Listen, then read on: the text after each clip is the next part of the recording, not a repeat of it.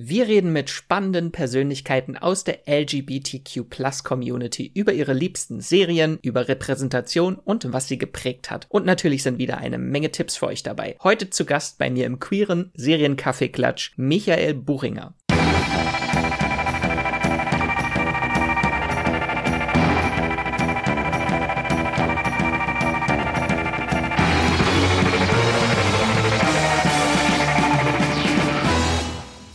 Hallo und herzlich willkommen zu einer neuen Folge von Streamgestöber, eurem Moviepilot Podcast, wo wir über alle Serien und manchmal auch Filme reden, die es bei all euren Streamingdiensten von A wie Amazon bis Z wie ZDF Mediathek zu streamen gibt. Ich bin der Max Wieseler und heute hört ihr eine neue Ausgabe unserer Streamgestöber-Reihe The Queer Cut und dafür habe ich mir queere Verstärkung geholt und einen ganz zauberhaften Mann zu Gast, mit dem ich über queere und schwule Repräsentation in Serien und vielleicht auch Filmen mal gucken spreche. Ich begrüße den Autoren, Kabarettisten, YouTuber, Influencer und vieles mehr, alles, was ihr euch denken könnt. Äh, Michael Buchinger, hallo Michi. Hallo, schön da zu sein und danke für diese schöne Einleitung. Du hast absolut recht, ich mache sehr, sehr viele Dinge. Ich sollte vielleicht einfach einen Überbegriff finden für dieses ganze Zeug, das ich da mache. Weil ich weiß eben nie, womit ich mich vorstellen soll. Ich finde so Autor und Kabarettist klingt natürlich sehr gesellschaftskritisch und das wäre so ein richtiger Künstler und dann sagt man so Influencer und dann denken sich die Leute, oh, okay. I get it. Da, da ist eine richtige Dramaturgie in der Beschreibung noch mit drin. Richtig. Wie geht's dir? Geht's dir gut? Wir sind ja heute internationale Aufnahme, international zusammengeschaltet. Ich finde das super. Mir geht es sehr, sehr gut. Ich finde es auch fantastisch, dass das in Zeiten wie diesen so möglich ist. Ich meinte vorhin zu meinem Freund, ja, ich habe dann eine Podcastaufnahme und er hat sich schon darauf gefreut eigentlich, dass er die Wohnung ein bis zwei Stunden für sich hat. Und ich meinte, nein, nein, nein, ich bleibe hier. Ich gehe nur ins Schlafzimmer und telefoniere nach Deutschland. Und das finde ich fantastisch. Also mir geht's prima. Ich hoffe dir auch. Ja, alles super. Ähm, vielleicht für alle, die dich noch nicht kennen, das ist immer so was Doofes. Möchtest du dich gerne mal kurz selbst vorstellen? Auf jeden Fall, voll gern. Also ich bin eben Michi Buchinger, das hast mir eh schon gut vorgestellt und ich bin einer dieser Menschen. Ich habe im Alter von 16 Jahren angefangen, lustige YouTube-Videos zu machen. Das ist jetzt zwölf Jahre her, also ich bin 28 und jetzt hat sich das halt so ein bisschen weiterentwickelt und ich mache ich mach viel Kabarett auf der Bühne. Ich bin also ein bisschen in die Instagram-Influencer-Richtung gerutscht. Ich habe selbst einen Podcast und ich bin natürlich ein Teil des des Regenbogens. Also ich bin schwul, ähm, das habe ich auch schon also ich habe das recht früh gecheckt, muss ich ganz ehrlich sagen. Ich bin mit 15 geoutet. Meiner Meinung nach ähm, für mich persönlich zu früh, aber ich wollte das einfach, ich wollte das einfach, dass alle Leute das wissen. Beziehungsweise nein, ich wollte nicht, dass alle es wissen. Ich habe mich nur meinen Eltern geoutet und dann dachte ich mir, es reicht. Die anderen Menschen müssen das einfach zwischen den Zeilen lesen. Sorry, ich kann das nicht jedem erklären. Äh, ja, Respekt, dass du das so früh schon gemacht hast. Bei mir hat es, glaube ich, zwei Jahre länger gedauert, ja. Also mit 17 dann. Genau, bei mir kam die Pubertät auch sehr spät, also war alles, alles etwas verzögert bei mir. Ich muss ganz ehrlich sagen, zuerst dachte ich mir, okay, ich werde mit diesem Outing abwarten, bis ich meinen ersten Boyfriend habe und dann dachte ich mir, na gut, da kann ich lang warten. Das ist aber, weil es hat dann wirklich bis zu meiner ersten Beziehung recht lange gedauert und deswegen dachte ich mir, okay, ich, ich möchte, bevor ich mir da jetzt bei jeder Familienfeier anhören kann. Und wann, wann, wann nimmst du mal deine Freundin mit? Sag es lieber gleich. Ähm, vielleicht einmal kurz alle, die zuhören, was ist überhaupt äh, Queer Cut, was machen wir hier überhaupt? Äh, das sind unsere Spezialfolgen im Streamgestöber, in dem wir über queere Themen in Serien und Filmen reden. Meistens machen das meine Kollegin Andrea und ich.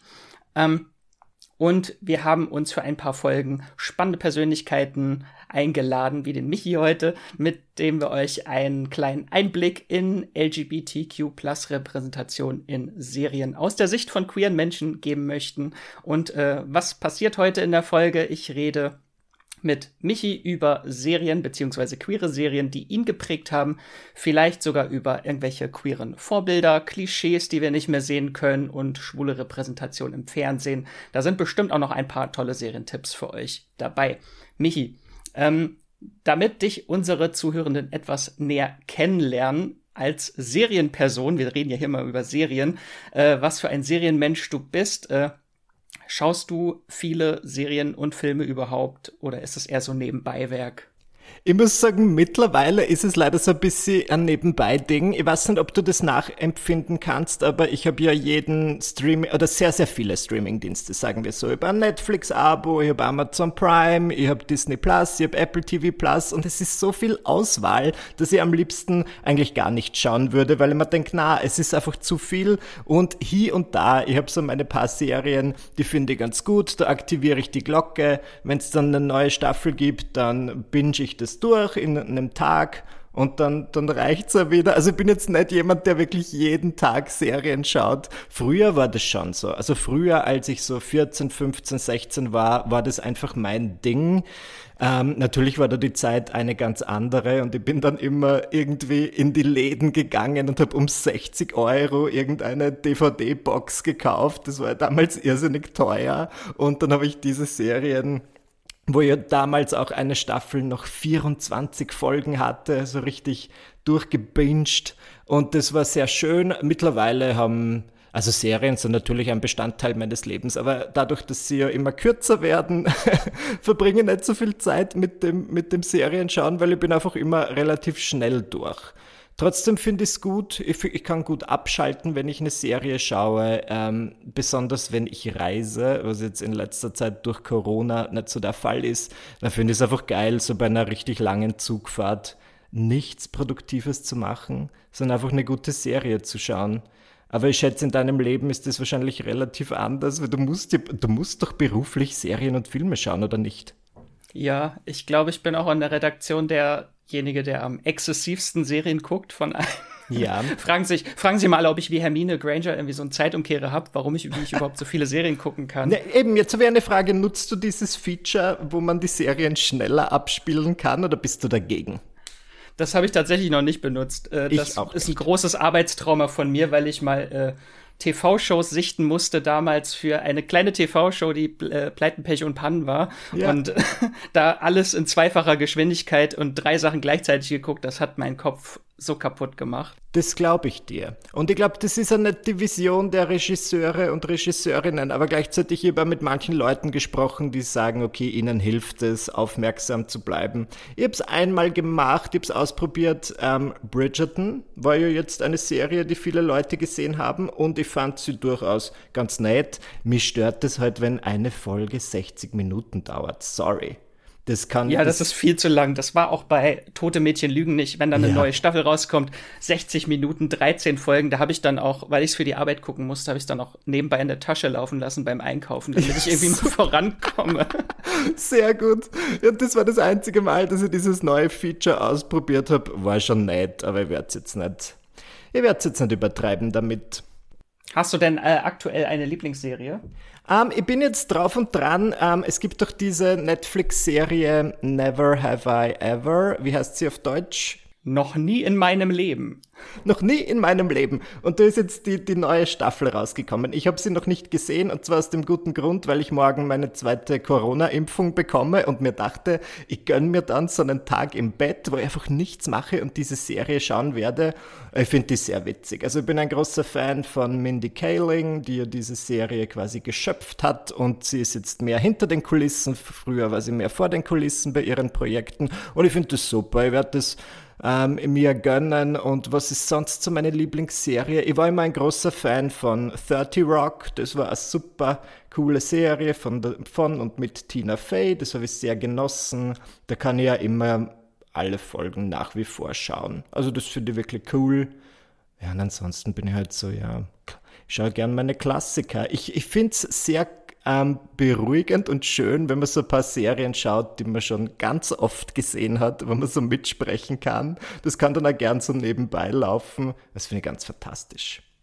Und eine Frage, die mich persönlich interessiert, weil sie auch äh, zu Hause immer wieder aufkommt. Du hast ja schon gesagt, du bist in einer Beziehung. Wie einigt ihr euch zu Hause darauf, was im Fernsehen läuft? Maria, das ist ganz schwierig. Ähm, ich muss sagen, mein Freund ist insofern toll, weil er sich für vieles begeistern kann, was so Kultur betrifft. Und ich habe ihn jetzt endlich, ich bin sehr stolz darauf, nach sieben Jahren Beziehung auch angefixt mit meinen Guilty Pleasures, also Real Housewives und so weiter, Reality-Shows. Das schaut er jetzt ebenfalls. Es ist eher, wir haben dieses klassische Streitthema, dass ich manchmal so Serien, wo wir eigentlich sagen, die werden wir gemeinsam schauen, dann in einem schwachen Moment alleine schaue. Und ähm, der letzte große Streit war wirklich, als ich da war ich auf Reisen und es ist auf Netflix aufgeploppt, ja, da gibt es so eine neue Serie, Emily in Paris. Und ich dachte mir so, gut, klingt ganz nett. Ich schaue eine Folge. Ich habe wirklich innerhalb kürzester Zeit die ganze Staffel geschaut und dann dachte ich mir, ähm, ja, das sage ich ihm, dass ich das gesehen habe und er war richtig sauer, weil offenbar hatte ich irgendwann versprochen, das, das schauen wir gemeinsam. Komplett vergessen. Und das sind so unsere Themen. Aber ist okay. Es passiert. Und wir können uns eigentlich, das möchte ich damit sagen, gut darauf einigen, wir haben einen sehr ähnlichen Geschmack. Ähm, ich, wüs, ich, ich weiß nicht, ob ich jemanden daten könnte, der so Zombie-Serien mag oder irgendwas, was zu übernatürlich ist. Ich könnte die Person schon daten, aber ich würde dann wahrscheinlich nicht mitschauen. So was interessiert mich nicht. Bist du in dieser, in dieser Richtung, in diesem Genre erfahren? Oh ja, jetzt muss ich ja die Hände vors Gesicht halten. Na, kein ja, Problem. Äh, ich bin gro großer Horrorfan, aber das ist auch äh, Horrorfilme und Horrorserien, die äh, kann mein Freund auch nicht mitgucken. Da, da geht er dann ins Schlafzimmer nebenan und arbeitet. Aber hast du dann nicht Angst? Das ist ja gruselig. Nein, das ist doch toll. Dann, dann spürt man den eigenen Körper, wenn es gruselig ist. Ja, das stimmt. Vielleicht brauche ich das, um endlich mal wieder was zu fühlen. Genau, ich möchte wieder was fühlen. wenn es nicht schon Emily in Paris, das sind dann andere Gefühle. War auch ein großer Hit übrigens bei mir in der Familie. Meine kleine Schwester, meine Mutter, alle haben Emily Na, in es Paris. Es ist ja geguckt. überhaupt nicht gut und ich verstehe nicht, warum es jetzt für einen Emmy nominiert ist. Das ist eigentlich fürchterlich, aber es lässt sich, ich muss sagen, es ist wohl so konzipiert, dass es einfach, es geht runter wie nichts. Das, du fängst eine Folge an, dann ist sie vorbei, dann schaust du alle Folgen und ich dachte mir so, okay, was kann ich dir den Plot der ersten Staffel wiedergeben? Nein, ich glaube, der Plot ist im Titel. Es, ist, es gibt diese Emily und die ist jetzt in Paris. genau, und sie macht ab und zu Instagram-Videos. Sie macht ab und zu Instagram-Videos und aus welchem Grund auch immer wird das ein absoluter Hit, obwohl sie das langweiligste Leben aller Zeiten führt, geht sie einfach viral damit. Fantastisch. Ich glaube, es sind einfach die tollen Kostüme, die manche sagen, oh, ich möchte auch so toll gekleidet zur Arbeit laufen oder Wahrscheinlich das ist ja der, ist das, das, was schon Sex and the City auch so toll gemacht hat, wahrscheinlich. Sex and the City hat das genauso sehr gemacht. Verfolgst du die Dreharbeiten zu der Fortsetzungsserie? Ähm, nicht so aktiv. Steckst du da tiefer in der Materie? Ich bin ganz tief drin. Na, ich folge jetzt so einen Instagram-Account, die immer so Bilder vom Set posten und es schaut schon nett aus. Also ich finde es toll, dass sie alle reifer und sehr natürlich aussehen. Manche, zwei Drittel von ihnen. Und ähm, ich bin gespannt. Bin gespannt, wie so eine Serie weitergehen kann. Ich frage mich, warum sie den Titel geändert haben, aber wahrscheinlich, weil es nicht mehr, mehr so viel um Sex geht. Wir werden sehen. Ich bin kein Hellseher. No Sex in the City. Ich, no äh, die einzige Frage, die mich interessiert, ob sie immer noch Manolo Blahniks tragen oder ob die mittlerweile aus sind. Ich weiß es nicht. Wir werden es erfahren. Ich habe schon, äh, ich muss sagen, ich habe recht früh angefangen, Sex and the City zu schauen. Ich war eigentlich zu jung dafür, möchte ich meinen. So mit 13, 14. Aber es war eine dieser Serien, wo man ein bisschen, zumindest ein bisschen schwule Repräsentation hatte. Und ich glaube, das war einer meiner ersten, ja, wie sagt man, Kontakte mit so schwulen Charakteren. Konnte ich mich jetzt super gut identifizieren mit Stanford und Anthony? Nein, aber immerhin waren es schwule Männer im Fernsehen, im Mainstream-Fernsehen.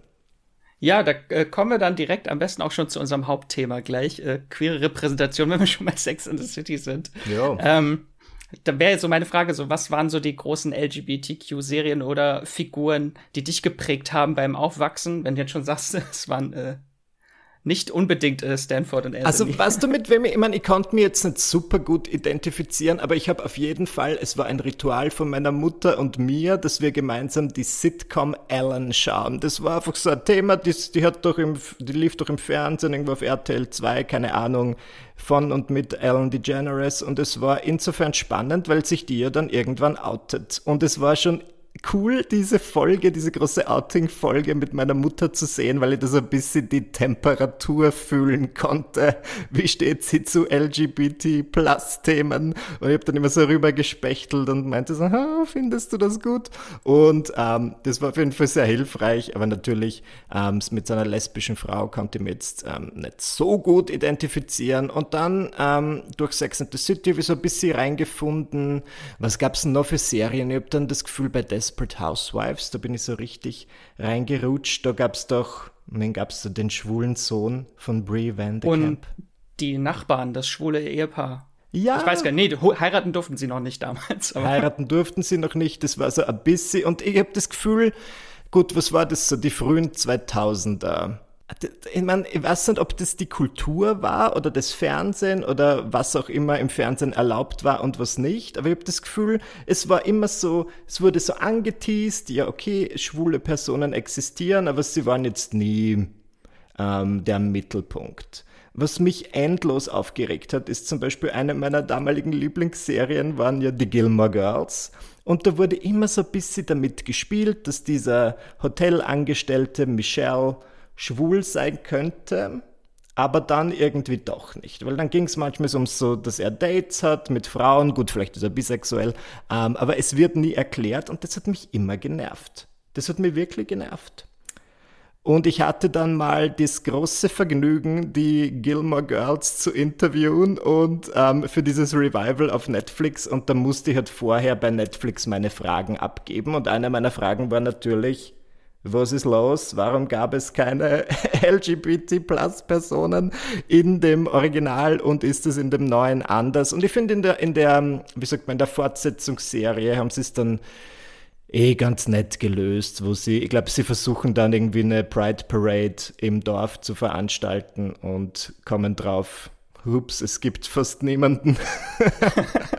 und sie haben die, die Kurve gekriegt und dann noch gesagt, okay, Michelle ist homosexuell und hat einen Mann und Kinder. Das war schön.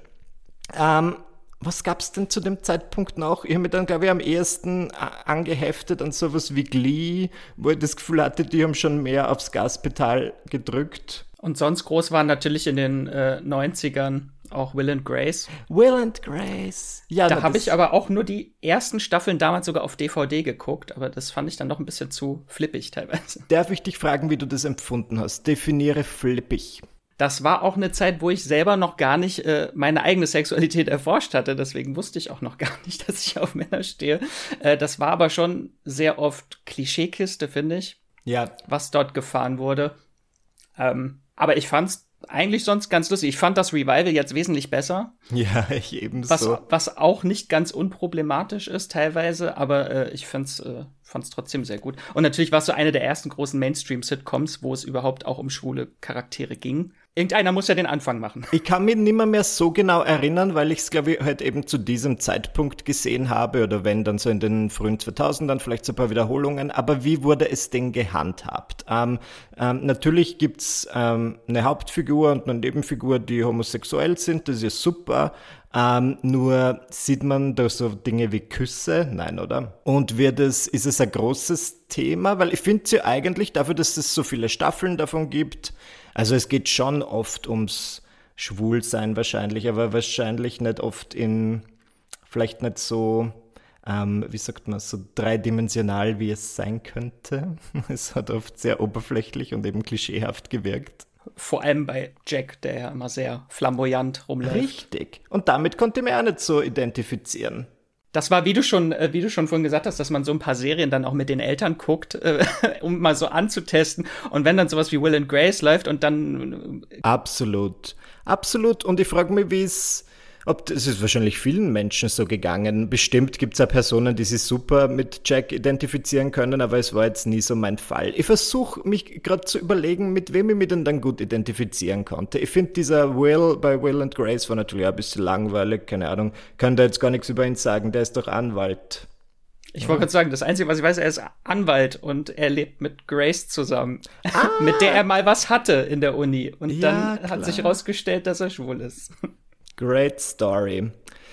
Naja, und dann ähm, Glee fand ich eben ganz nett, aber da konnte ich mich dann mit dem Kurt auch nicht so gut identifizieren, der irgendwie so der große zentrale schwule Charakter war, aber dann doch, glaube ich, mit so Leuten wie seinem Boyfriend später. ähm, Blaine. Das war mein großer Crush. in Das war auch mein Crush. 2000ern.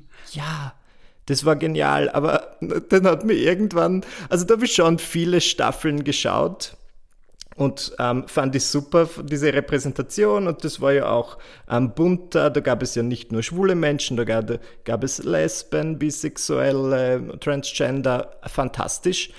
Ähm, irgendwann ist mir dann auf die Nerven gegangen. Ich weiß nicht, ob das, gibt es Leute, die so eine Serie wie Glee von Anfang bis zum Ende gut fanden? Bist du einer davon?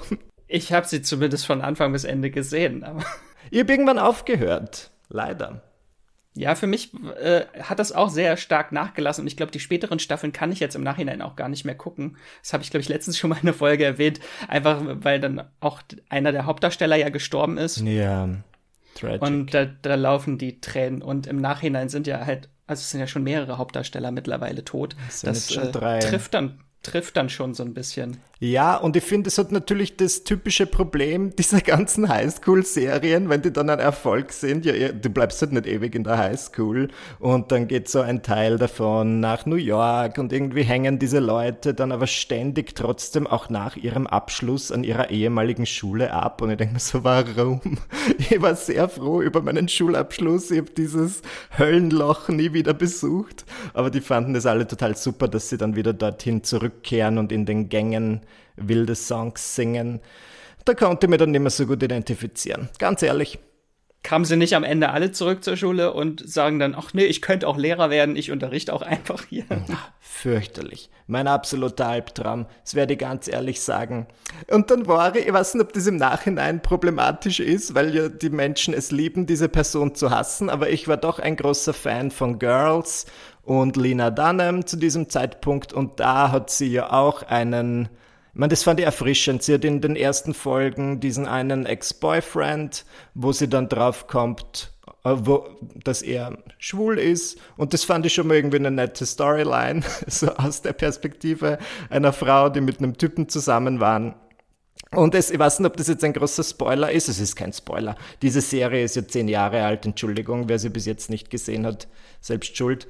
Ähm, ist schon ein Klassiker ja fast. Es ist schon ein Klassiker, sagen wir uns ehrlich. Ähm, ich glaube, als sie das Gespräch mit ihrem Ex-Freund führt, sagt er am Schluss zu ihr und man denkt, es ist so ein lustiger Gag, so ihr, nur damit du es weißt, dein Vater ist auch schwul. Und sie ist total ähm, beleidigt und vor den Kopf gestoßen und dann ein paar Staffeln später outet sich ihr Vater tatsächlich als schwul und das fand ich eigentlich auch wieder ziemlich cool. Weil das auch mal so eine Storyline ist, die sonst nicht so oft aufgegriffen wird. Eben, und das gibt es ja total oft. Ich kenne das eigentlich, also ich komme ja aus einer sehr ländlichen Gegend und ähm, da gibt es einige, also nicht viele, aber doch ein paar ältere Männer, die so ganz den klassischen Weg gegangen sind, Frau, Kinder und so weiter, die dann irgendwann mit 50, 55 eine große Enthüllung wagen, was ja total mutig ist. Und dann fand ich das einmal super, dass so eine sehr reale Geschichte im Fernsehen gezeigt wird. Unbedingt, äh, finde ich auch. Ich kenne auch einige, äh, die Familie und Kinder haben und dann später nochmal einen anderen Weg, Lebensweg eingeschlagen sind. Nach ja. der Midlife Crisis wahrscheinlich.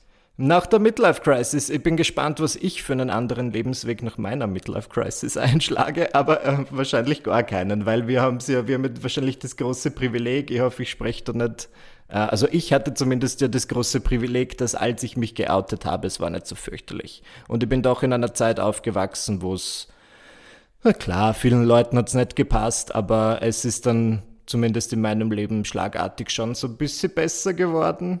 Ich glaube, es sind einfach ist es einfach die Angst viel mehr da, auch wenn es jetzt gar nicht so schlimm eigentlich ist, aber die Angst vorher ist halt, oh, was könnte passieren? Und dann guckt man Serien, wo es eigentlich so in meiner Jugend viele Serien, wo es schief läuft und das Outing äh, tragische Ausmaße annimmt. Und da hat man schon als junger, schwuler oder queerer Mensch irgendwie schon so Befürchtungen. Aber sag ein Beispiel, wovon sprichst du? Welche Serien? Also was ich halt äh, während meines Outing-Prozesses, meines Findungsprozesses gehört, war zum Beispiel Queer as Folk. Mhm. Und da war so das erste Staffelfinale. Da ging es jetzt nicht um das Outing, aber das ist einfach, war so dieser große, dass er mit seinem Boyfriend, der, oh Gott, ich weiß gar nicht mehr seinen Namen, äh, wo er an der Highschool dann zu seinem Abschlussball mit seinem Freund kommt.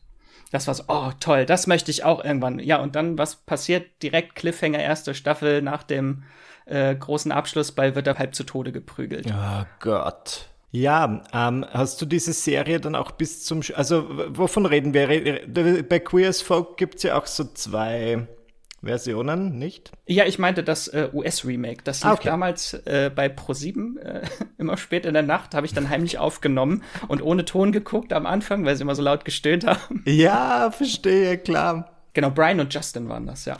Brian und Justin. Ja, siehst du, das habe ich mir, vielleicht ist das ein Grund, äh, vielleicht habe ich mir da meine eigene Identität noch ein bisschen verleugnet, weil so, an solche Serien habe ich mich nie rangetraut, getraut, weil mir dachte, okay, das ist offensichtlich schwul. Das ist einfach, wenn du jetzt sagst, du schaust gern Queer as Folk, ist, aber bei anderen Serien war das quasi die, die Queerness, so wie äh, das trojanische Pferd. Du schaust irgendwie Desperate Housewives und da ist dann zufällig, gibt es ein bisschen schwulen Sex oder zumindest ähm, nackte Oberkörper und das war immer so, das fand ich dann eher vertretbar. Keine Ahnung, warum ich mir so viele Gedanken gemacht habe, aber ich habe dann auch mit Freunden natürlich über Serien gesprochen und Queer as Folk habe ich mir nie rangetraut, aber ich habe ja auch gehört, es kommt, it's coming back, so wie alles. Ich hoffe nicht mit dem gleichen Stil wie damals. Das war so Wie war denn der Stil?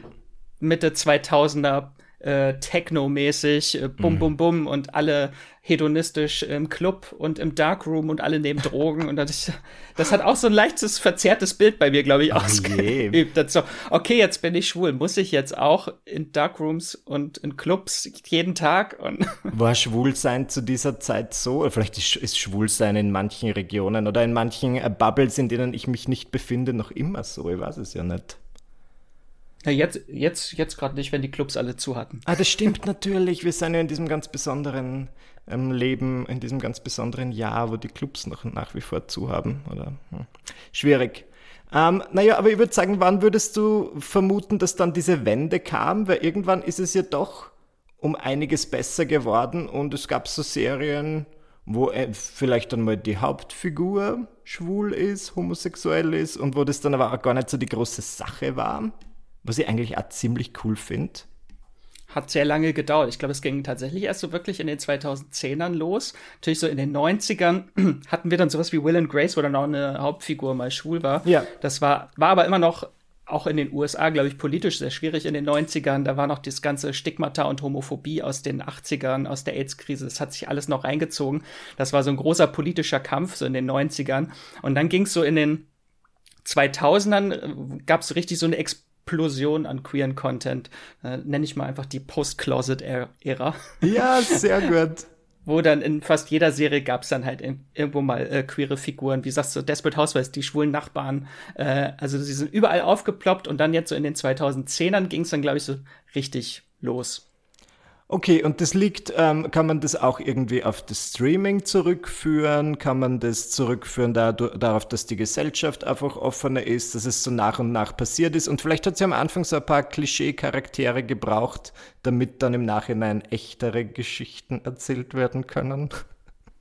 Ich glaube schon, dass es damit zu tun hat, so, wenn man jetzt so bei den US-Serien guckt, so die großen queeren Vorbilder waren dann schon meist so HBO-Serien, wenn das so wie Girls oder bei Six Feet Under gab es ja auch den Ja. äh, schwulen Sohn. Ja, und äh, Queer as Folk war auch äh, Showtime, also das war auch äh, Kabelfernsehen, was dann nur äh, mit Jugendschutzsperre geguckt werden konnte.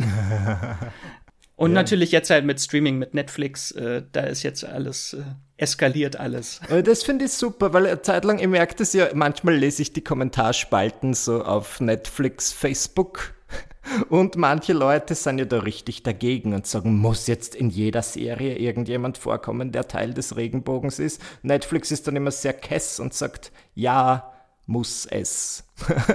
und ist natürlich schön. Ähm, ich bin auf Netflix auf einige Serien gestoßen, die mir dann halt wirklich gut gefallen. Zum Beispiel habe ich da unlängst, oder halt, nicht auch ein paar Jahre her, aber Please Like Me gesehen. Ich glaube, das hast du ebenfalls gesehen. Ja, endlich mal jemand, der Please Like Me gesehen hat. Aber findest du, dass das so wenige Leute kennen? Weil ich habe es doch in meinem Freundeskreis, oder es, es wurde mir zumindest oft empfohlen. Und daraufhin habe ich es dann auch gesehen. Bei mir im Freundeskreis kannte das gar keiner. Das war Ja. sehr traurig. Ich habe, glaube ich, auch alle vier Staffeln, die es gibt, in einer Woche dann gleich weggesuchtet, weil ich das so toll fand. Auch den Hauptcharakter, der Josh, ist ja, Ja. von äh, Josh, Josh Thomas, der Serienschöpfer und Hauptdarsteller. Ähm, und das ist einfach so eine Figur, der auch so ein bisschen socially awkward ist. Das sind so ganz viele Menschen auch aus meinem eigenen äh, Freundeskreis, die ich da wiedererkannt habe, ja. wo ich endlich mal dachte, oh geil, endlich sind die auch mal repräsentiert in Serien. Und was hat dir persönlich an der Serie gefallen? Weil ich glaube, bei mir war es so, dass es, okay, ja, er ist schwul und das ist am Anfang ein, groß, also ist ein großes Thema, aber es ist jetzt nicht so, keine Ahnung, es ist nicht so dramatisch. Es ist nicht, das Leben endet nicht. es ist jetzt nicht vordergründig, wo es nur um sein Schwulsein geht, aber ja. einfach so dieses ganze WG-Leben, was dort aufgemacht wird. Ähm, und am stärksten fand ich halt die Beziehung zu seiner Mutter oder zu seinen Eltern. Richtig. Seine Mutter leidet unter äh, oder ist bipolar und ist suizidal und möchte sich ständig umbringen. Und er hat so diese große Last auf seinen Schultern, sich äh, um seine Eltern immer kümmern zu müssen, die eigentlich wie zwei Kinder sind. Mm, aber das finde ich eigentlich auch gut und äh, das ist vielleicht, kann man auch sagen, dass das oft der rote Faden ist bei so Serien, die schwule Repräsentation bieten und mir gut gefallen. Da ist es ganz oft, dass die Eltern eine Rolle spielen und ich glaube, damit kann ich mir insofern einfach gut identifizieren, weil natürlich, wenn du dich outest und wenn du dich auch jung outest, oder beziehungsweise generell, wenn du dich outest und einfach ein Verhältnis zu deinen Eltern hast, dann spielt es bei denen natürlich auch eine Rolle. Und ich fand es dann schön, dass das mal ähm, thematisiert wird.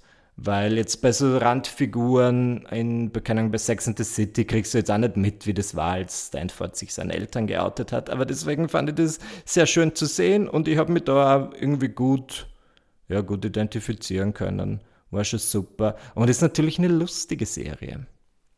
Ja, und er, er, hat jetzt auch so schon eine neue gemacht, die heißt Everything's Gonna Be Okay. Das ist seine erste US-Serie. Hast du sie gesehen?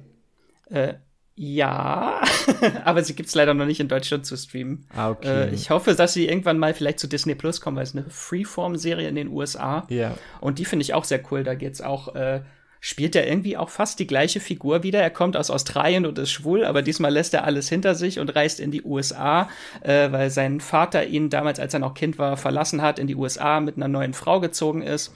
Und der Vater ist jetzt äh, schwer krank und es geht darum, dass er sich dann um seine Halbschwestern kümmern soll, falls der Vater stirbt. Aber das ist ja, das klingt ja eigentlich nach hartem Tobak, aber kann man da trotzdem lachen? So richtig ablachen? Also, ich glaube, so zum richtig ablachen ist es nicht. Die sind schon alle sehr quirky und witzig, die Charaktere. Ähm, aber die Story ist einfach sehr interessant. Seine Schwester ist neurodivers und die andere ist auch socially awkward und wie er versucht jetzt, wo, obwohl er ja eigentlich noch selbst ein Kind ist mit mm. Ende 20, äh, der jetzt so ein, er wollte immer so der coole Bruder sein, der flippige Bruder aus Australien, äh, der alles durchgehen lässt und jetzt ist er plötzlich Vormund und muss so eine Autoritätsperson äh, spielen. Und da so die Gratwanderung dazwischen. Das ist eigentlich ganz cool gemacht.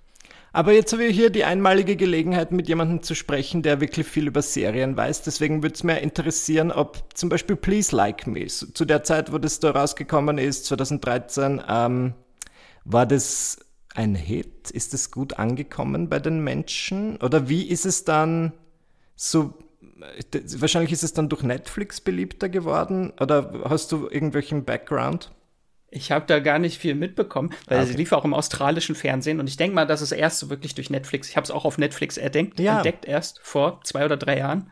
Ähm, und das ist aber bei vielen Serien so, dass sie international irgendwo so unter ferner Liefen laufen und dann durch Netflix, wenn sie irgendwo groß zum Stream sind, dann erst so richtig durchstarten. Das ist also bestes Beispiel Haus des Geldes, ja. was eine Miniserie im spanischen Fernsehen war und im Laufe der Erfolgen wurden die Quoten immer schlechter und dann gab es auch keine Fortsetzung. Dann kam es auf Netflix und es mit einer der populärsten Netflix-Serien geworden. Ja, aber das muss ja irgendwie passieren. Wieso kommen diese Serie denn, Serien dann einfach auf Netflix? Ist das so, also ich meine, das geht jetzt vielleicht zu tief in die Materie, aber sie hat dann auch großes Glück. Ja, die, vielleicht ist sie irgendwo mit drin gelandet in irgendeinem Content-Paket, was sie aufgekauft haben von dem Sender, dass sie hier fünf Serien von euch kaufen wir, die können wir dann ausstrahlen, weil sie natürlich auch nicht endlos äh, selbst produzieren können, müssen ja uns immer alle bei der Stange halten, deswegen kaufen sie ja viele Serien ein, die dann hier laufen. Na, was ich auf Netflix dann auch entdeckt habe, was ich eigentlich auch eine schöne Serie finde, die einen recht ähnlichen Ton hat, ist dieses Special, beziehungsweise auf Deutsch ein besonderes Leben. Ganz besonders. Manchmal irgendwie hat Netflix nach einiger Zeit angefangen, den deutschen, also die deutschen Titel immer so ganz ähm, ja, eben besonders und speziell zu machen. Ich frage mich, ob das jetzt irgendeine neues, neue Strategie ist. Finde ich ganz fantastisch. Ähm, die Serie finde ich gut. Möchtest du erzählen, worum es geht? Weil ich, hab, ich weiß nicht, ob ich die richtigen Worte dafür habe. Ähm, die Hauptfigur ist homosexuell und er hat aber auch eine Krankheit, bei der ich mir nicht sicher bin, wie sie heißt auf Deutsch. Äh, Zerebralparese hat er. Ja. Und jetzt beschließt er mit, ich glaube Mitte 20 ist er, er möchte selbstständiger werden und äh, sich von seiner Mutter langsam mal abnabeln und selber sich in die Dating-Welt schmeißen. Und das hat mir wirklich gut gefallen. Ähm, ich konnte mir irgendwie, also ich fand es mal wieder schön, dass da wieder ein Elternteil eine große Rolle spielt und ich finde diese Mutterfigur total super. Es freut mich auch, wenn die so ihre eigenen Storylines bekommt. Fand ich immer irgendwie cool. Ähm, und ist die nicht auch, ist die eine von den beiden Lesben aus Friends? Die Schauspielerin. Weil sie kam mir so bekannt vor, dann habe ich sie gegoogelt und ich glaube, sie ist die, was der bei Friends gab es doch das, die lesbische Ex-Frau von Ross und ich glaube, sie ist ja. die neue. Egal. Fun Fact. Die, die geheiratet haben, ne? Ich glaube, genau. Ja. Und ähm, ich weiß gar nicht, warum, was mir an dieser Serie so gut gefallen hat. Ich konnte mich insofern gut damit identifizieren, weil auch ich ähm, relativ für meine Verhältnisse lange Jungfrau war, so, wie, so wie die Hauptfigur in dieser Serie. Ähm, das war schon mal schön. Und es ist jetzt, ich würde sagen, sein Schwulsein ist jetzt auch nicht so das große Thema. Also eigentlich nicht wirklich. Klar, man sieht ihn beim Sex, aber es ist jetzt nicht der große Aufhänger, dass sein Leben so fürchterlich ist, weil er schwul ist.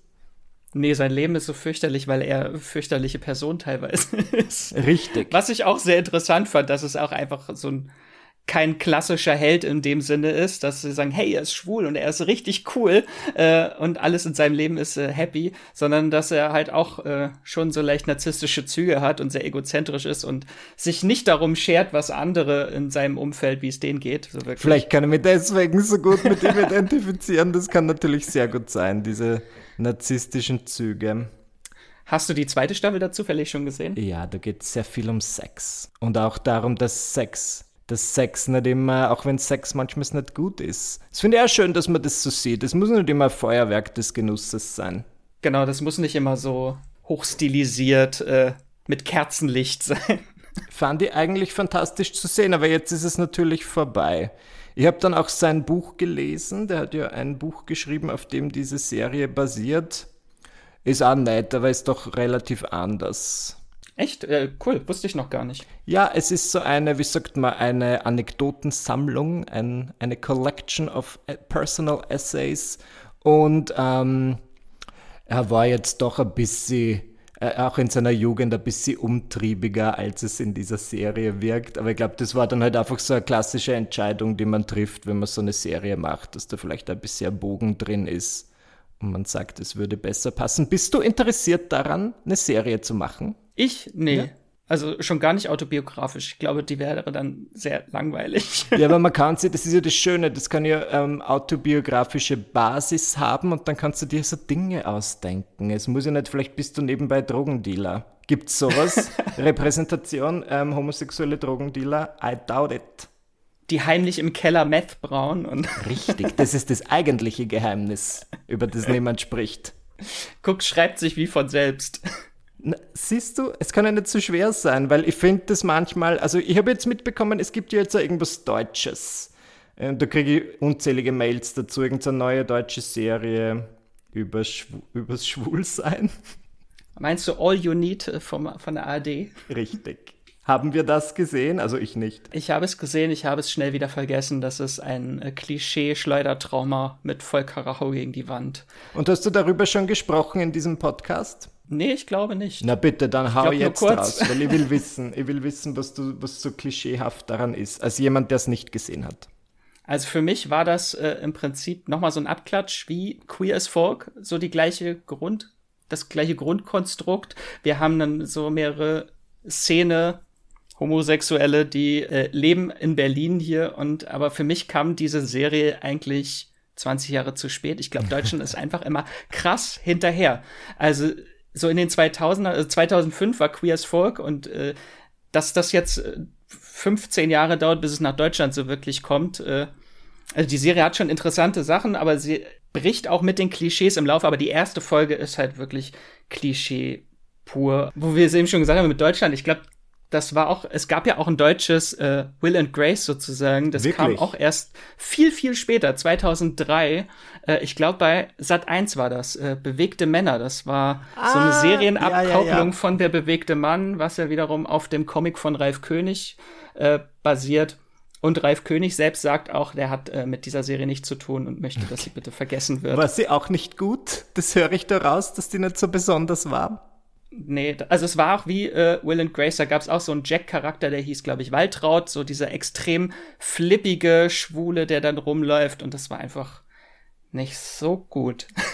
Schau, aber ich glaube, es liegt an uns und damit meine ich dich und mich, dass wir einfach so eine Serie kreieren, die, wo sich die Leute abgeholt fühlen und auch die Leute, die jetzt nicht so Szene-Schwule sind, die jeden Tag absolut abraven, sondern haben jemand, so Leute, die manchmal gern zu Hause bleiben.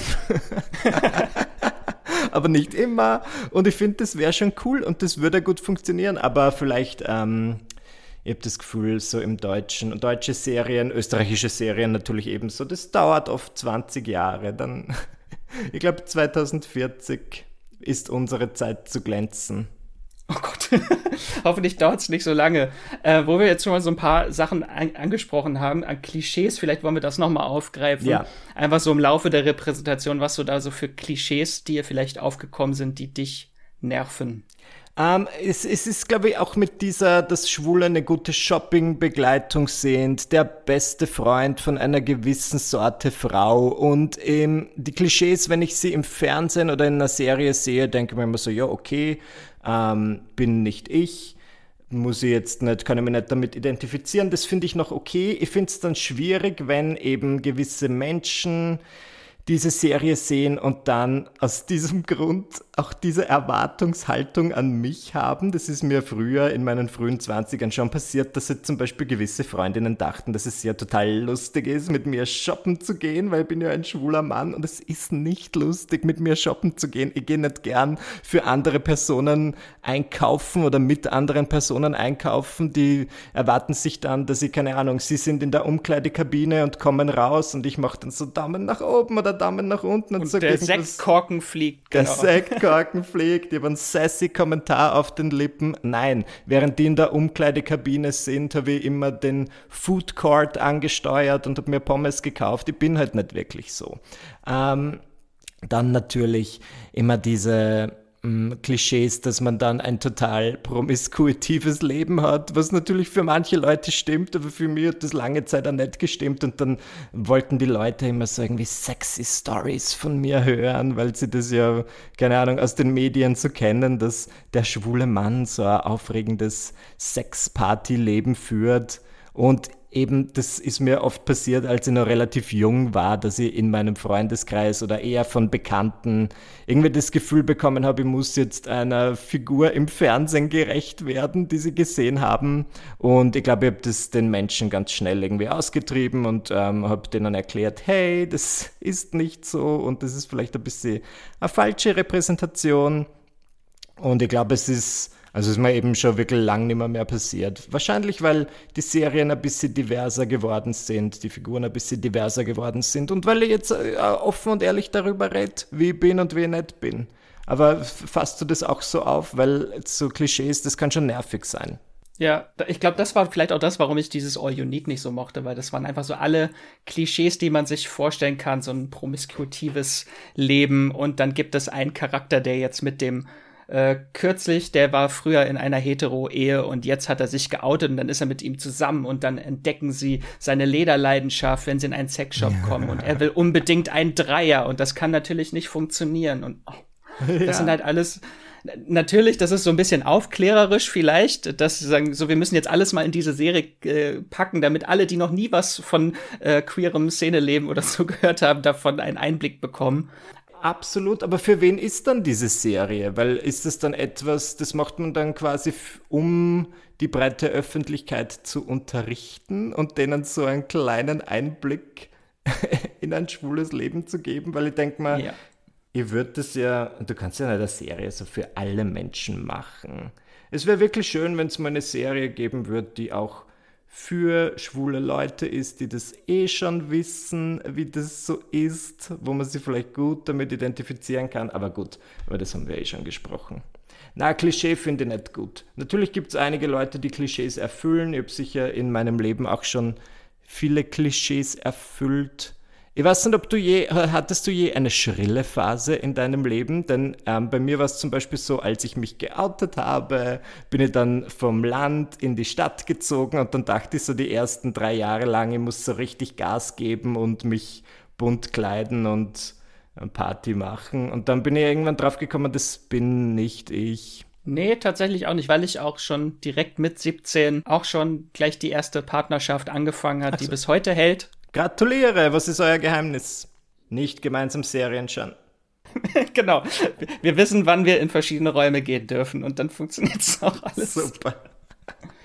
Aber das ist vielleicht auch so eins von den Klischees, was ich äh, noch aufschreiben, sind einfach so festgefahrene Rollenbilder, die dann immer vielen Charakteren auch lange Zeit auferlegt wurden. Jetzt nicht mehr so schlimm, aber früher war das schon so, dass sobald man sich geoutet hat, ist dann sofort kommen im ganzen Freundeskreis oder wenn man einen Partner hatte, die fragen immer, und wer ist jetzt bei euch die Frau und wer ist der Mann? Ja, das und das stimmt, sind halt ja. auch so festgefahrene Rollenbilder, die auch in Serien, wie äh, Desperate Housewives und, Show, äh, und so dann schon aufgegriffen werden, dass ein Partner immer so der etwas hetero-like Typ ist und der andere ist dann der leicht äh, femme angehauchte Richtig, das ist ganz, ganz oft so. Ist das nicht also bei diesem, bei diesem Modern Family Pärchen ein bisschen so? Ich meine, da fand ich es auch wieder nett, dass es eine Mainstream-Serie ist, wo es ein schwules Paar gibt, die sich dann irgendwann, nach drei Staffeln durften sie sich sogar küssen.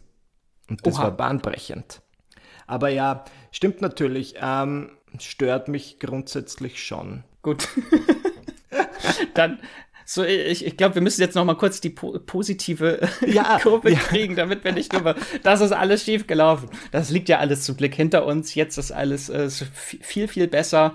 Ich habe zum Beispiel auch noch ein paar aktuelle Beispiele, die ich äh, ganz super finde, die ich einfach allen mal kurz ans Herz legen möchte. Vielleicht ist das, das sind da ja ein paar Tipps für mich dabei wenn du schon äh, Netflix guckst, äh, dann kannst du gerne mal bei Young Royals reingucken. Ja. Äh, das ist eine schwedische Jugendserie. Ist so, auf den ersten Blick wirkt es ein bisschen wie Elite, nur in Schweden.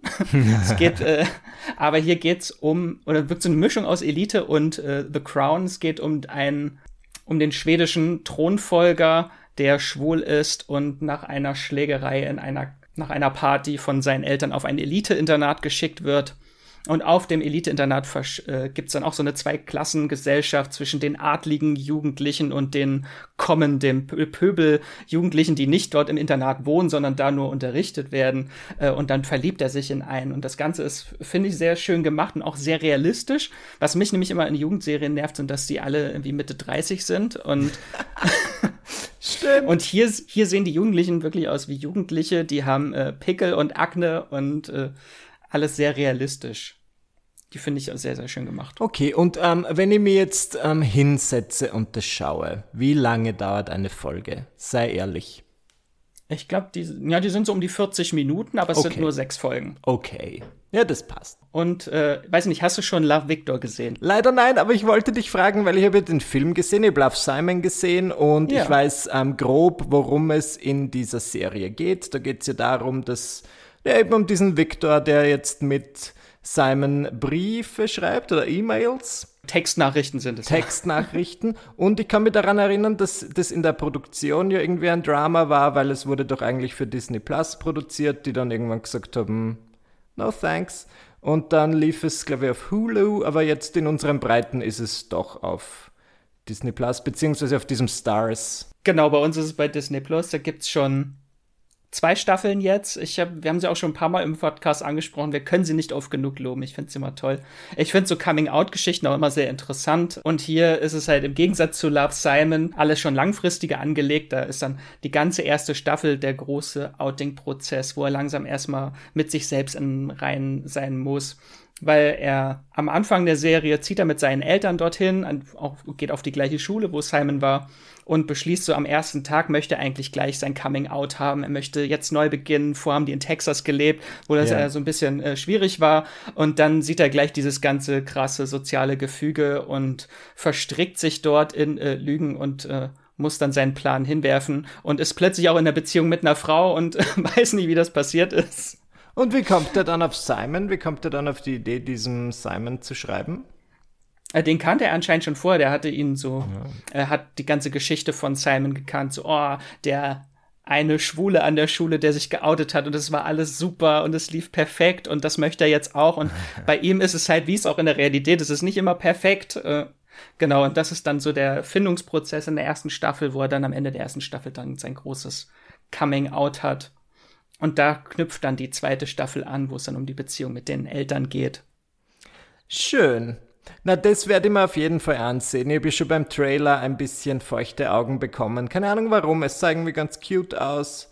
Ähm, das ist, ich glaube, das beschreibt es ganz gut. Cute. Also es ist halt äh, sehr fluffig, schon so ein bisschen Disney-like, aber halt mit queeren Figuren. Das finde ich einfach sehr schön gemacht. Na, das finde ich super, dass es das gibt. Ähm, ich werde auf jeden Fall reinschauen. Das ist so eine Serie, die mein Freund schon gesehen hat. Und er hat sie mir auch empfohlen. Das heißt, ich kann sie jetzt ohne, ohne schlechtes Gewissen eigentlich alleine schauen. Wenn er dann nicht sagt, ich, er wollte sie noch ein zweites Mal gucken. Aber das, das kann, kann auch passieren, stimmt. Ich denke mal, wie oft kann man eine Serie schauen? Wieso würdest Aber gut, ich werde sie, ich werde auf eine offene Einladung aussprechen und vielleicht hat er ja Lust. Ist auch sehr snackable. Also die gehen auch nur 30 Minuten, die Folgen. Genial. Siehst du, die wissen schon, was sie tun. Das ist sehr zum Bingen. I love it. Ähm, hast du diese. Ich weiß, das ist jetzt vielleicht keine Serie, die wir empfehlen würden, aber hast du diese Highschool Musical Serie gesehen? Ja. Empfiehlst du sie uns? Ich gucke gerade die zweite Staffel. Wir haben nur die erste Staffel gesehen. Bei der zweiten möchte ich gern warten, bis es mehr Folgen gibt, damit ich dann so richtig genießen kann ich glaube, für alle, die auf Musicals stehen, also es ist schon so ein bisschen wie Glee, würde ich sagen. Ja. Nur nicht ganz so flippig mit den Charakteren, aber schon hat schon sehr viele Glee-Züge und dafür, dass es Disney ist, äh, ist es natürlich auch schön, dass es zwei schwule äh, Charaktere im Cast gibt, die auch miteinander tanzen dürfen. Ja, und es wird nicht immer, das ist mir in der ersten Staffel aufgespricht, die eine doch immer von ihren Müttern. Ja, genau. Das ist auch, das ist auch äh, bei das ist wenigstens das, was sich Disney so ein bisschen immer traut, dass man sagt, oh, diese Figur hat äh, zwei Väter genau. oder diese Figur hat zwei Mütter. So versuchen sie das auch so ein bisschen den Kindern äh, näher zu bringen. Gibt es auch in DuckTales, gibt es auch eine Figur, die hat zwei Väter. Super. Ja, das siehst du immerhin. Ich warte ja auf Frozen 3, wo Elsa dann sagt, guess what? I'm a lesbo. Um, ähm, das ist mein geheimer Wunsch. Ich weiß nicht, ob es passieren wird. Das war, also sie hat doch in jedem Film bisher so einen großen Coming-out-Song. Und wann bekommt jetzt das Coming-out? Genau, falls ihr euch jetzt fragt, äh, wir haben jetzt so viele Serien äh, erwähnt, äh, wo ihr die überhaupt alle gucken könnt. Ihr müsst nicht mitgeschrieben haben. Ich pack sie dann noch mal in die Show Notes am Ende, äh, welche Serien wir alles empfohlen haben. Das ist ja Wahnsinn, dass du das machst. Das ist ein richtiger Service an die Community. Ja, ich muss wahrscheinlich noch mal durchhören, die Folge. Oh yeah. ich wahrscheinlich auch schon die Hälfte wieder vergessen habe. Wir hauen hier raus die ganzen Tipps. Eine Sache wollte ich noch zum Schluss noch empfehlen. Hast du von Generation schon äh, was gehört? Generation? Nein, wo läuft denn das? Das ist eine neue HBO ah. Max Serie. Da ja. warte ich auch noch vergeblich, dass sie in Deutschland kommt, wo auch Lina Dunham, wo wir schon von bei ja. Girls waren, als Produzentin mit tätig ist. Und das ist also, da ist alles queer. Alles, was der Regenbogen hergibt, ist in dieser Serie. Da geht es so um Gen Z, äh, äh, Jugendliche. Und äh, Justice Smith äh, spielt da in einer Hauptrolle und alle sind queer. Es gibt bisexuelle Figuren, es gibt Transgender-Figuren, es gibt homosexuelle Figuren. Gibt und das alles. ist genau das, was ich brauche, weil ich möchte ja diesen Einblick in die Gen Z. Ähm, ich werde auch nicht jünger, aber ich muss schauen, dass eben als Content Creator, dass meine Inhalte für die Gen Z aufrecht sind. Ich, ich, ich muss jetzt irgendwie mehr, glaube ich, einen Mittelscheitel machen und mehr so Bubble Tea trinken ähm, und einfach cool sein. Ich möchte, ich sag's gern so Dinge wie Cringe. Oh, Cringe. Ähm, weil ich bin auch jung. Bei mir war das schon ein bisschen Kulturschock am Anfang. Also die waren schon, vielleicht ist auch die Serie ist einfach sehr krass am Anfang. Sie wird richtig, richtig gut im späteren Verlauf, aber am Anfang ist es schon wenn man, glaube ich, nicht Gen Z ist, ein bisschen cringe. Also da gibt's dann auch Geburt irgendwie in der Malltoilette und von irgendwelchen Teenagerinnen. also das ist alles sehr flippig und Äh, aber die werden halt auch langsam diese ganzen Klischees dann gebrochen und man äh, lernt die Charaktere kennen und dann ist ganz viel äh, kathartisches Weinen. Aber es ist so eine Serie, wo man dranbleiben muss, sagst du. Ja, ich glaube, man muss zu so die ersten drei Folgen muss man so ein bisschen durchhalten. Ja, okay. äh, aber dann ist es schon richtig gut. Ha, danke für den Tipp. Ja, ich bin ja immer auf der Suche, kennst mich? Und das klingt, klingt, als wäre es meine Sache, besonders weil ich jetzt eben äh, anstrebe, jüngere Leute zu erreichen. Ich hoffe, ich kriege keine wütende Mail in zwei Wochen. Max, was hast du mir für einen Scheiß empfohlen? mal sehen. Sonst, wenn wir noch mal kurz in die Zukunft blicken würden, was wäre, wenn, wenn du jetzt dir die Welt so machen könntest, wie sie dir gefällt? Was, was würdest du dir wünschen, wie sich Repräsentation oder wie sich Queerness in Serien entwickelt? Gibt es da irgendwas, was du gerne sehen möchtest? Ja, ich finde, es sollten ähm, mehr verschiedene Geschichten ähm, erzählt werden. Insbesondere wünsche ich mir Repräsentation von mir. Also ich soll insbesondere repräsentiert werden. Ich habe einige Serienkonzepte in der Schublade, es möchte sie nur nie jemand kaufen. Und ich setze mich dafür ein. Ich möchte äh, mehr Visibility, wie gesagt, nicht für die LGBT-Community per se, sondern speziell für mich. Und es wäre super, wenn ich jetzt eben diese Netflix-Serie hätte oder Amazon Prime Video würde ich auch nehmen. Vielleicht, ja, vielleicht irgend so, wie heißt das jetzt, TV Now, wäre auch okay. Disney Plus macht jetzt auch äh, Regional Originals. Da kommen Wirklich? auch mal deutsche Serien. Ja, ja. Vielleicht kriegst du ja bei Disney Plus noch eine Serie. Ja, aber runter. das wäre nicht schlecht. Ich meine, muss die Gage stimmen? Natürlich. Seien wir uns ehrlich, ohne Moos nichts los. Aber ich bin sicher, ich kann ähm, ähm, viel Geld verlangen und viel Geld bekommen. Also die, die, das Konzept steht. Ich brauche nur jemanden, der es kauft und das wünsche ich mir. Grundsätzlich wünsche ich mir aber natürlich auch, dass es positiv weitergeht, ja, dass das alles mehr in den Mainstream gelangt. Ich wünsche mir Frozen 3, so wie ich es vorher gesagt habe dass es einfach ein bisschen alles selbstverständlicher wird und dass es nicht mehr, mehr so die große Sache ist, wo man sagt so, oh, jetzt gibt es so diese verrückte neue Serie, da sind alle irgendwie schwul und nicht hetero und lesbisch und, und die denken so, ja, aber so ist ja die Gesellschaft auch. Und es ist immer so ein großes Thema, wenn es dann mal so eine Serie gibt, aber ich bin sicher oder ich hoffe, dass es in ein paar Jahren dann nicht mehr, mehr so ist, sondern dass das ganz selbstverständlich ist das wäre doch einfach schön, wenn es einfach selbstverständlich ist und einfach nur beiläufig die Figuren auch alle queer sind und es sie, sie nicht sie sich nicht dadurch definieren so. Genau, dass es einfach auch reichhaltige Charaktere sind, die es ja auch schon in vielen Serien gibt und das ist einfach äh, schön, wenn es dann einfach nur eins von vielen Charaktermerkmalen ist. Es wird. Ich bin sehr optimistisch. Ich bin uncharakteristisch optimistisch. Sehr schön. Das ist so ein schönes Schlusswort. Dann äh, erstmal noch ein großes äh, Dankeschön an alle unsere Fans und Hörer und Hörerinnen. Ohne euch wird es äh, Streamgestöber nicht geben. Also äh, wir freuen uns immer, wenn ihr uns auf den Ohren habt. Und natürlich der größte Dank äh, an dich, äh, Michi. Vielen lieben Dank für das Gespräch. Ich habe zu danken, dass ich da sein durfte. Ich finde, es war ein schönes Gespräch mit dir. Ich habe viel gelernt. Ich finde es wirklich gut und immer schön, mit jemandem sprechen zu können, der einfach viel Ahnung von Serien, von Repräsentation und so weiter hat und auch einige Tipps abgeben kann. Deswegen herzlichen Dank für deine Empfehlungen. Natürlich werde ich sie mir ansehen und ich bin sicher, ihr werdet großen Spaß damit haben. Ja, war ein schöner queerer Serien-Kaffeeklatsch. finde ebenso. Genau, und äh, wenn ihr uns, wenn ihr uns lieb habt und uns unterstützen wollt und äh, weiter mehr von uns hören möchtet, dann freuen wir uns natürlich, wenn ihr unseren Podcast abonniert. Uns findet ihr bei all euren Podcast-Apps, die es so gibt, wie Spotify, Apple Podcast, Podcast Addict. Und da könnt ihr gerne eure Benachrichtigungen äh, anklicken, dass ihr immer mitbekommt, wenn eine neue Folge von uns da ist und bewertet uns. Also wenn ihr uns ganz, ganz lieb habt, dann dürft ihr uns natürlich, äh, könnt ihr uns auch bei iTunes und Podcast Addict bewerten. Da freuen wir uns immer, wenn ihr uns einen kleinen Kommentar hinterlässt oder schreibt uns einfach Feedback per Mail an podcast.moviepilot.de. Kritik und Verbesserungswünsche sind immer herzlich willkommen. Nur keine harsche Kritik. da kann ich ja, würde ich auch nicht sagen. Außerdem fünf Sterne würde ich dazu sagen. Wenn man schon eine Rezension hinterlässt, dann fünf Sterne, vielleicht vier, wenn es irgendwas auszusetzen gibt, aber nicht weniger. Alles darunter, das, das, das lohnt sich gar nicht. Ja, das lohnt sich absolut nicht. genau, und äh, folgt uns gerne auf Twitter, da findet ihr uns unter Streamgestöber mit OE und äh, Michi, wo können dich denn unsere Zuhörerinnen und Zuhörer überhaupt finden, sehen, lesen, äh, wenn sie jetzt noch mehr von dir haben möchten, wenn sie schon deine liebliche Stimme im Ohr haben. Wenn es ihnen noch immer nicht reicht, wenn sie vom Michi-Fieber angesteckt sind, man findet mir eigentlich eh überall. Googelt einfach Michi Buchinger, da findet ihr meine Bücher, meine Kabarettauftritte, meine Social-Media-Accounts. Ähm, alles von dem, was ich mache, ist ganz lustig, werde ich sagen. Ähm, deswegen freue ich mich natürlich, wenn da irgendjemand vorbeischaut, aber wenn nicht, dann bin ich auch nicht böse. Jeder kann machen, was er oder sie möchte. Genau, und wenn ihr jetzt schon in der Podcast-App seid, dann könnt ihr auch einfach Buchingers Tagebuch noch schnell eingeben und dann geht's direkt weiter. Stimmt, das ist mein Podcast. Da rede ich einfach 30 Minuten durch. Alleine und monologisiere.